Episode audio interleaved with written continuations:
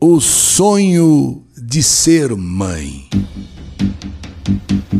Peço, Eli Correia, que você não fale o meu nome, porque é uma história pesada, é uma história sofrida. Escuto o seu programa de rádio desde que me conheço por gente. Hoje eu estou com 47 anos, mas tenho uma memória bem viva de quando eu tinha seis, sete, embaixo do pé de feijão hindu, aquela qualidade de feijão, ali embaixo daquele pé de feijão hindu, com o radinho de pilha, escutando as histórias da saudade. Naquele tempo, eu vivia praticamente no quintal para que o meu padrasto não me visse. Porque era ele me ver e me bater. E também para eu não ver a minha mãe apanhando coisa que era muito frequente. Minha mãe teve o meu irmão mais velho com o meu pai, e depois de um ano e meio eu nasci. Mas assim que eu nasci, meu pai nos abandonou, meu pai nos deixou. Tanto é que eu nunca o conheci e nem sei como ele é, nem sei com, como ele se parece. Com medo de ficar sozinha e com dois filhos para criar, minha mãe conheceu Luiz, e adivinha? Logo engravidou, conheceu e engravidou. E de novo, minha mãe foi abandonada. Agora com três filhos: dois do meu pai, eu e meu irmão, e esse filho com esse rapaz, com esse homem que ela conheceu, o tal de Luiz.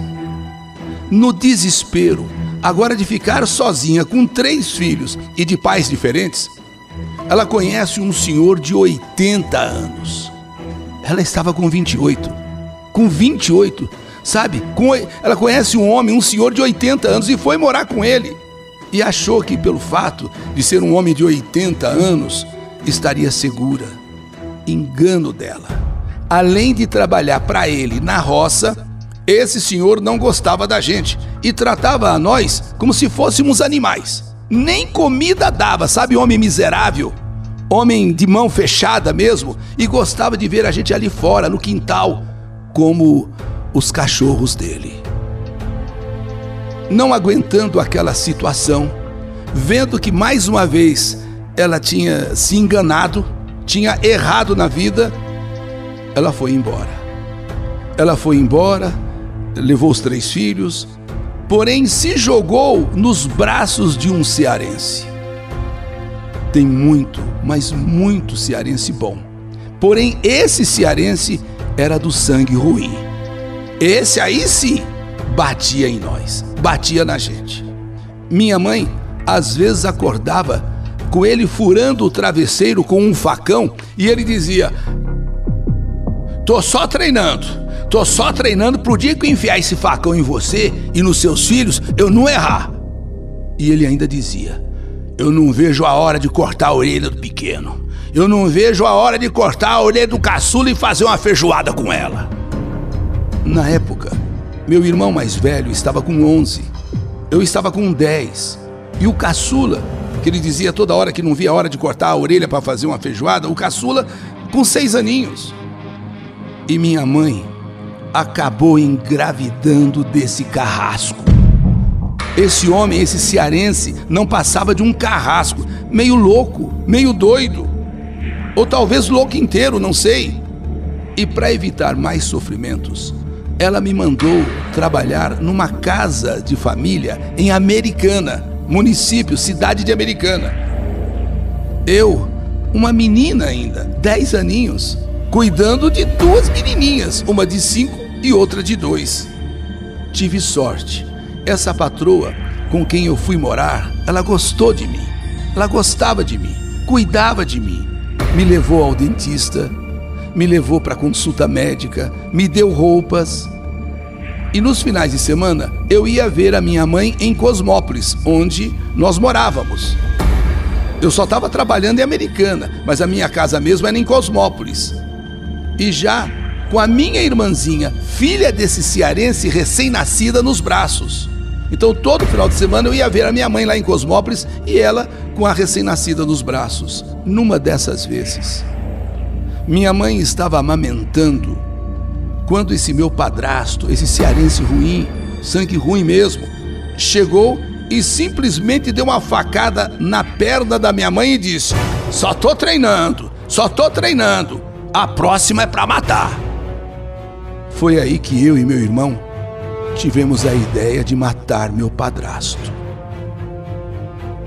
Ou a gente matava ele, ou ele ia matar a nossa mãe. E comentamos com a mamãe a nossa ideia, que concordou, ela concordou. Já tínhamos o plano feito. Quando então a minha mãe decidiu comentar, assim, sabe, de maneira bem reservada, com uma vizinha, amiga dela. A mulher, a vizinha, foi categórica: não façam isso. Não façam isso. Quem vai ficar na pior são vocês. Não façam isso. Aproveite um dia que ele sair e fujam. E vejam um lugar para ir. Mas tire esse plano da cabeça de matar o homem. Tire esse plano da cabeça, senão vai sobrar para vocês. Foi então que minha mãe conversou com a minha patroa, que aceitou nos abrigar por um tempo porque ela tinha planos de fugir, e explicou para a patroa tudo o que ela passava.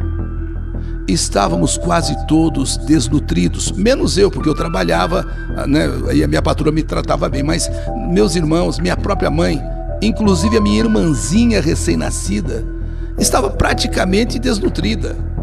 Então a patroa, essa minha patroa, nos alimentou, nos deu casa, bem assim no fundo né, da casa dela tinha um, uma casinha, ela nos deu é, banho quentinho, mas sabíamos que não podíamos ficar lá por muito tempo. Era só para a gente se esconder, vamos dizer assim. Então a minha patroa pagou passagem para que nós fôssemos embora lá de Americana, nós já tínhamos ido embora de Cosmópolis, se escondido em Americana. E ela pagou passagem para a gente vir morar com um tio aqui em São Paulo. Tudo na, tudo na surdina, tudo escondido, para que o cearense não soubesse, porque o meu padrasto não descobrisse para onde nós tínhamos ido. Ficamos morando em São Paulo, na garagem desse tio. Até começar um inferno novamente da minha tia não querer que ficássemos mais lá. Aqui não é albergue, dizia ela. Aqui não é, não é albergue, aqui não é abrigo. Então fomos embora. E por indicação de uma pessoa, nós invadimos é, um terreno. Já tinha muita invasão e nós acabamos indo para lá também, invadimos um terreno e fizemos um, um barraco. É uma favela, uma comunidade. Minha mãe trabalhava e eu cuidava das crianças, dos meus irmãos, e cuidava com muita responsabilidade. Porque eu já tinha experiência lá em Americana, quando eu fui morar com aquela patroa. Então eu cuidava das crianças dessa patroa. E agora eu cuidava dos meus irmãos, enquanto a minha mãe ia trabalhar. Mas o bairro era muito perigoso. E tínhamos que conviver com várias hostilizações, xingamentos. Tanto é que o tempo foi passando e um bandido queria se envolver comigo e ameaçava me matar caso eu não aceitasse. Ele queria porque queria ficar comigo. E acabei me envolvendo contra a minha vontade. As ameaças eram grandes, as ameaças eram enormes, então eu acabei me envolvendo com esse bandido contra a minha vontade. Era horrível, era horrível. Eu ainda mocinha, mocinha, pouco mais de 12 anos na época, 12, 13 anos, e envolvido com um bandido. Era horrível demais. Mas, para minha sorte, vida de bandido é curta. Vida de bandido dura pouco. E ele acabou sendo morto. Os anos foram passando e eu fui crescendo com muito medo de me relacionar com homens. Isso devido a essa minha primeira experiência. Eu via o sofrimento da minha mãe e via o meu próprio sofrimento. Até que eu conheci em 2016 aquele que viria a ser o meu marido.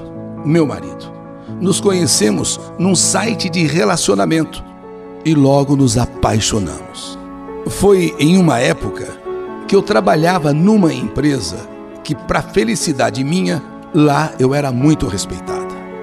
Tinha convênio médico, tinha todos os direitos é, preservados, todos os direitos assim de, de funcionária, né, de funcionário respeitados e até que em 2016 essa empresa fechou as portas.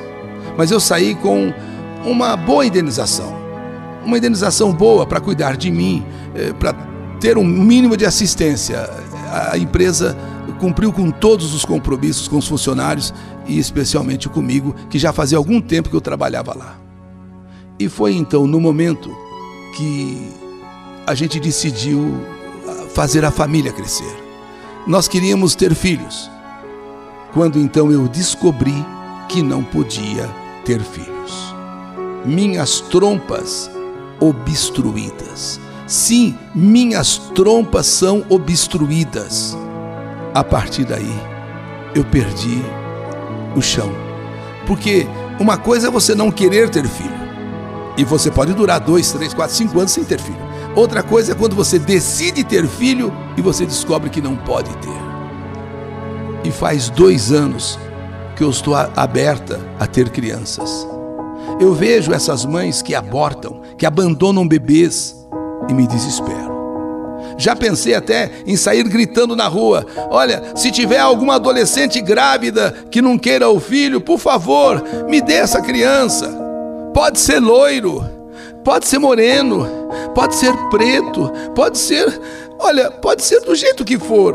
Eu só quero uma criança, eu que desde os meus 10 anos cuido de crianças.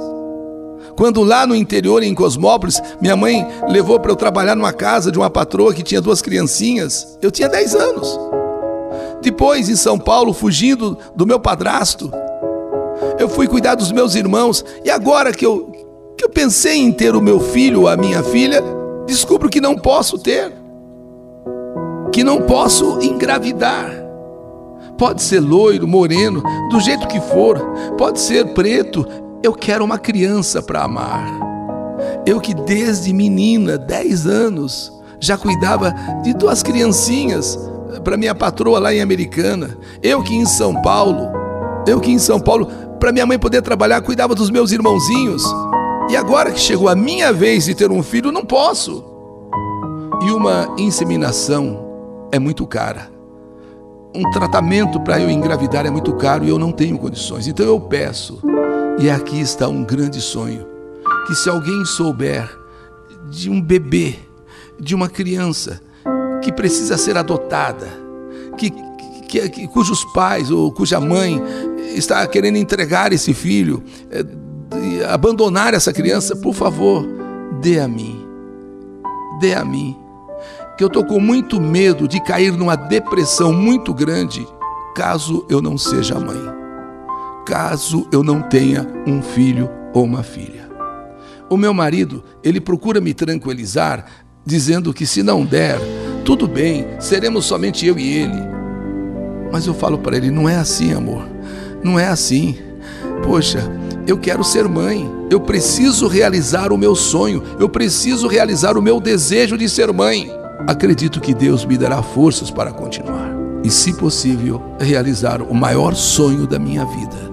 Já que eu não posso ter biologicamente, que eu possa ter um filho de coração ou uma filha a quem eu possa dar todas as bonecas que eu não tive, a quem eu possa dar todos os brinquedos que eu não tive, que eu possa ter um filho ou uma filha e ser chamada de mãe, de mamãe. Essa é a minha história. História de uma pessoa que quer realizar um sonho. Que saudade de você!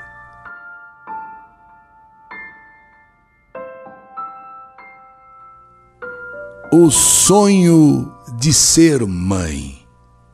História do canal YouTube Eli Correia Oficial.